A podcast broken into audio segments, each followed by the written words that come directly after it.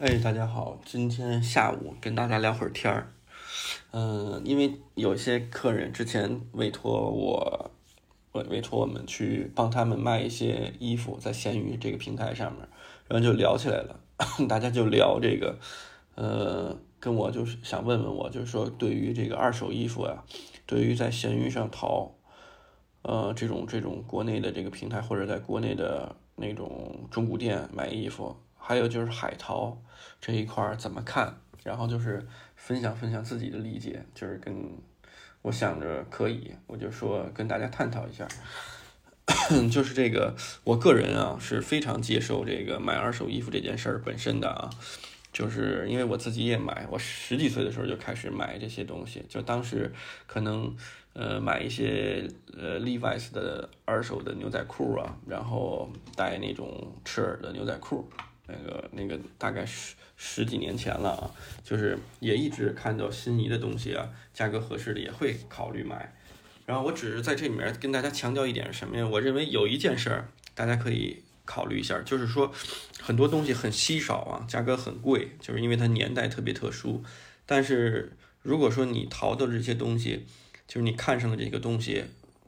它即使它有很多的，就是说收藏价值也好，怎么也好，但如果它太破太旧，就是说你拿到手以后要需要花精力修复它，而且你不知道你有没有能力能把它修好，或者你不知道，就是你对修补没有什么概念的话，然后这衣服又特别脏特别破，你没法拿到手就直接穿，那我其实不建议你入这种衣服。除非你在这个就是玩这个买老衣服已经有一定的经验，如果对于一个小白来说，不建议你入，就是这些这类类型的衣服啊，因为好多人就是他可能有一些积蓄，他也看到一些帖子，我上来就要收什么特别牛逼的，像什么 Type One、Type Two 四五十年代的 Levi's 那一件，现在可能都得炒到两万块钱左右吧，两三万的都有。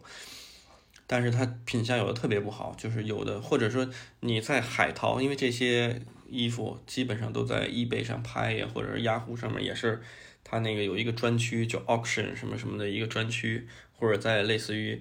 你看到一些中古店，就是世界有名的那些中古店，他会他会呃定期发这样的 ins 的帖子，你可以跟他私信买这些东西，但是你其实光凭几个图片。你是看不出来这个衣服内里的一些情况，就比如说腋下的一些情况，或者是一些就是侧腰身的内部的一些磨损损耗，然后它就是你花很多价钱，虽然你有这消费力，你花很多价钱买回来这个东西，它不一定是怎么说，不一定是你能穿，或者是你能，就是你你你可能会很失望，就是。我个人认为啊，没有必要，因为好多人把这个当成，就是有一部分群体是把这个倒腾这个二手衣服当成一个生意，然后就是说，呃，他大量的买入，然后从这里面就是把衣服修修补补啊，然后然后呃清清洁清洗啊，再拿来贩售，就是这个是一个概念。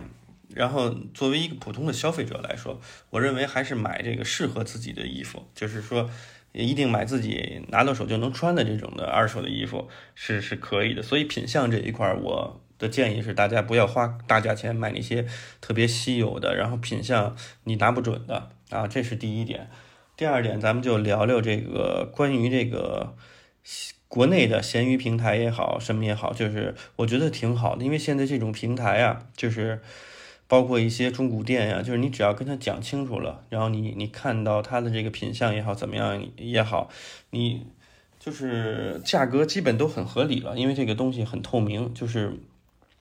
常规的产品，比如说我举个例子，一会儿我也会多次举例子，就以咱们就以那个 OG 幺零七 Fatigue Pants 来说，就是那个绿色的那个带两个贴兜的，就是大腿上面带两个贴兜。的这个这个小军裤，咱们以这个为是为例啊，就是 OG 幺零七这个东西，它太多了，现在在国内，所以它很就是就是就是叫什么很大众货，就是它呢价格也特别透明。比如说你买一个日产的，像不管是 Orslow 也好，或者其他牌子也好，它可能价格就是穿过九新的，大概就是四五百块钱，就就这样。然后你买个老的，老的我不知道。现在具体的价格，但我的理解啊，如果用十年前的价格，不是我用四五年前的价格来判断的话，一个 OG 幺零七也差不多在八十年代的 OG 幺零七，九十年代的 OG 幺零七也应该在大概四五百块钱这个区间段，就是它是一很透明的。如果比如说，如果你上面闲鱼上有人。呃，卖五十块钱一条的，那你就要掂量掂量了，就是它这东西到底是是是什么东西。但如果是比如说这个价位的，就是很透明化的这么一个价位的，然后大通货这种感觉的，那你就可以闭眼入。我个人觉得啊，只要你看清楚尺码的这个测量数据，然后是自己的尺码，然后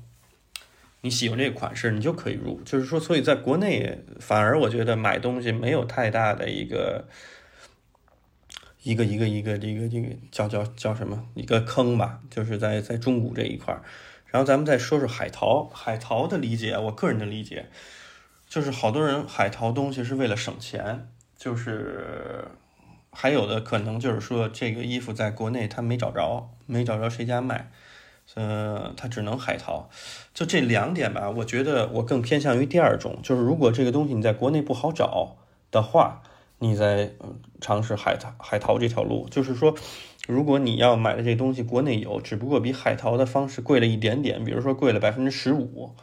或者说贵了百分之二十以里的话，就是如果你能接受，就是说，你你你，呃，怎么说？如果国内有现货啊，就是如果只差价格只差百分之十五。你算一算，你觉得还差不多？比如说你这东西买了就一两千块钱，差个百分之十五也就怕最多差个两三百块钱的话，我还是建议你在国内买，因为你买的话可能在国内一个是时效性更好，你不需要等两周，然后到时如果你这个件儿进到国内，就是基本上现在都是要。交税、清关啊，这些你要没处理过，可能你在你这个东西到你手上需要很长的一个时间，这是第一点。然后，对我个人建议啊，如果说国内有，就是不要为了省一点点钱就去选择海淘。但是海淘呢，也我也是鼓励的，就是如果说这个东西真的特别稀有，就是或者是你没见到谁买。就是说你没见到哪家店买，就是但你很想要这东西，那你就尝试海淘，这是很好的一件事。因为有一些客人，嗯，他会找一些之前的款式，就是很经典的一些款式。因为这个让我觉得很好的一点就是，他们不是只追潮流，不是说这东西我刚发售这牌子，我恨不得第一个要穿上这个东西。呃，这种客户群体，呃，我我我总感觉不是我们的客户群体啊，我总感觉这波人可能是，呃，追这个。一线潮流的这这种感觉的这种心态的，就我觉得，你既然喜欢这个美式复古服饰风格，这个这个大类的风格，不管是衍生也好怎么也好，那你就会更多的在在于它的款式，就是它的怎么说，它吸引你的就是它的款式，而不是说它是什么时候发售的。所以有些客人，比如说他会买一些一七年、一六年的，之前有客人买那一七年、一六年的像 Figure Makers 的产品。包括那个时候还有一些牌子做的也挺好，或者他淘那些，呃，比如说 CP Company，呃，九十年代、零零年之后的这个 CP Company 的衣服呀，然后像 Stone Island 这些，就是他会他会淘一些老的款式，通过海淘，然后价格合理的，我觉得这就好，这就是一好事，因为这些款式你在国内怎么碰你也碰不到，就是。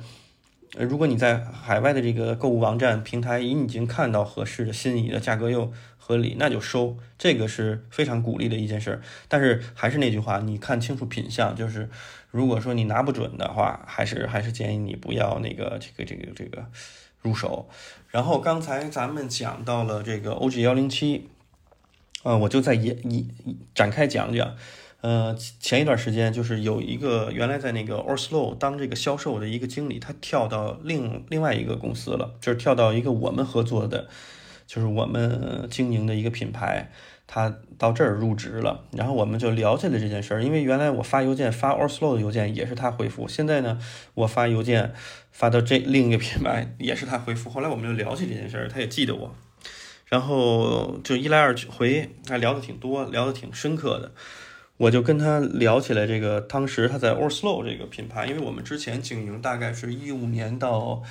一九年的期间段吧，我们都经营这个大概四五年的时间，我们都经营 Oslo 这个牌子。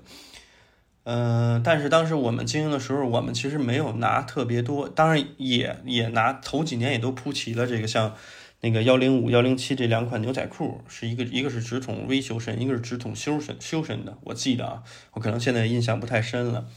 呃，但是我那会儿没有拿 OG 幺零七，因为那会儿，呃，我记得还有几几家店吧在经营这个牌子，然后他们就有这个 OG 幺零七，我当时就没有拿这个，没有考虑拿这个 OG 幺零七，而是拿了它另外一款这个军裤，呃，肥肥的高腰的一个军裤，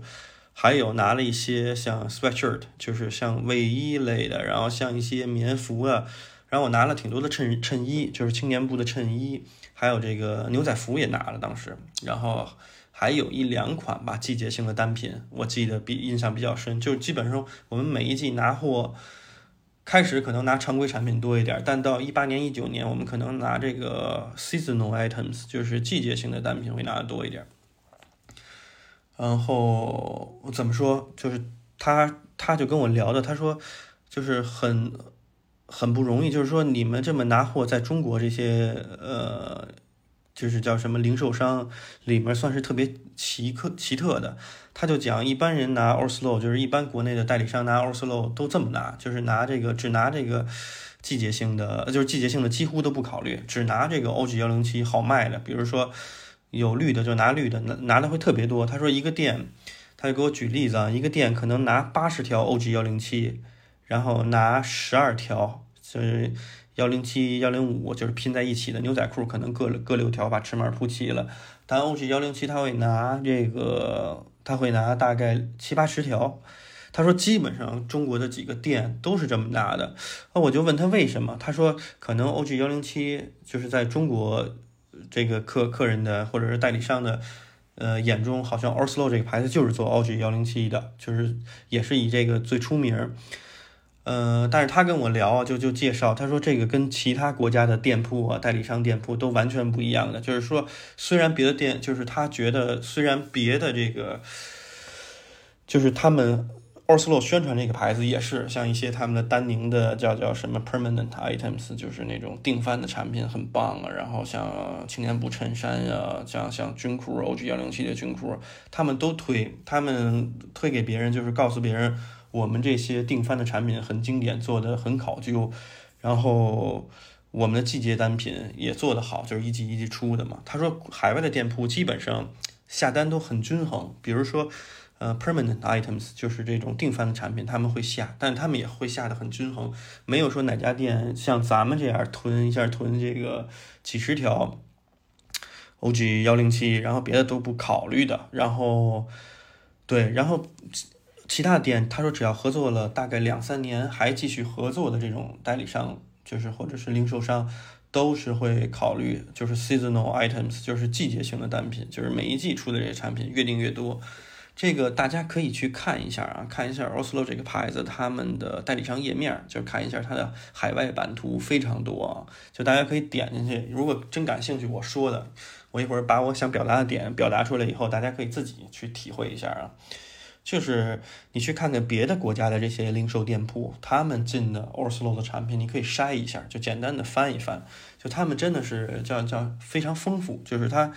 的感觉，你你可以看出来每家店都不太一样，然后每家店都用心挑选了，就是它的季节性的单品跟它整个店的这个配搭也是相对和谐的，它也不是胡定的，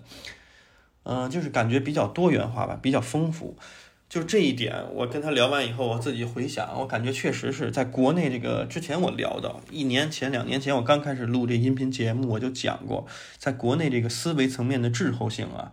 其实是挺可怕的一件事。就是我们确实接触这个东西，可能可能之前经济形势好的时候，包括现在啊。就大家会会买东西的这个思维的这个固化的这个这个理解啊，确实就到这儿了。就是很多人他不愿意也不敢尝试新的事物，或者是他的从众心理太严重。就是你就去看淘宝上，只要你搜 Oslo 这个牌子，你就按销量排，全是买 OG 幺零七的。就是我真的没想到，就是这个牌子会在中国的发展可能有点畸形化。之前也有一些大的店，包括一些。呃，特别这怎么说？所谓的在国内做的很好的这样的这这个这个美式复古的店铺，也经营 Oslo 这牌子，但慢慢都退出了。可能我们前前后后吧，前后脚，有的店是一七年、一八年选择不不经营这个牌子了，我们是一九年就打住了，就是因为我看到国内的人，他永远就是，比如说私信我们也好，还有就是问我们也好，就是你家有没有 OG 幺零七呀？有没有多少多少号的 OG 幺零七？就是。弄得我们都觉得好像就像就像卖的这个东西跟我们的理解都是不太不太一样的。就说我抛出这点，大家可以思考一下。就并不是说买 OG 幺零七这件事儿是不对或者不好，我没有这个概念。我只是说很多牌子，就是大家只看到它很片面的一个点，或者是只看到了它。就是怎么说，我个人觉得像 Oslo 这种的牌子，它已经很成熟了，包括它有它自己独立的美学。它其实如果一个店只经营这个牌子，就开设一个开设一个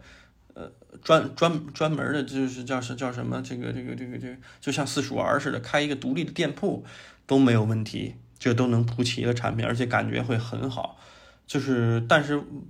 我也不太了解为什么国内的这些。店家就只经营这个 OG 幺零七，确实是啊，就这一点不是说他们只想经营这个这个单品，而是他们经营别的东西也卖不掉，就是也没有市场，就是所有人看到的这个牌子这个这几个字母以后就问你有没有 OG 幺零。七 卖，就是这一点是挺可怕的。所以说，我希望引出这一点也是，就是我为什么说海淘啊，包括你淘这个二手的衣物也好啊，或者是你买二手的鞋靴呀、小配件也好，就是其实啊，呃，我觉得玩儿就是穿衣服就是一个玩儿的一个一个一个。具象化的这么一个东西，就是你如果你玩儿就应该考虑玩的有趣，而不是考虑从众。就我不愿意看到的一个情景，就是因为什么火而买什么，或者因为大家都有什么而买什么。就是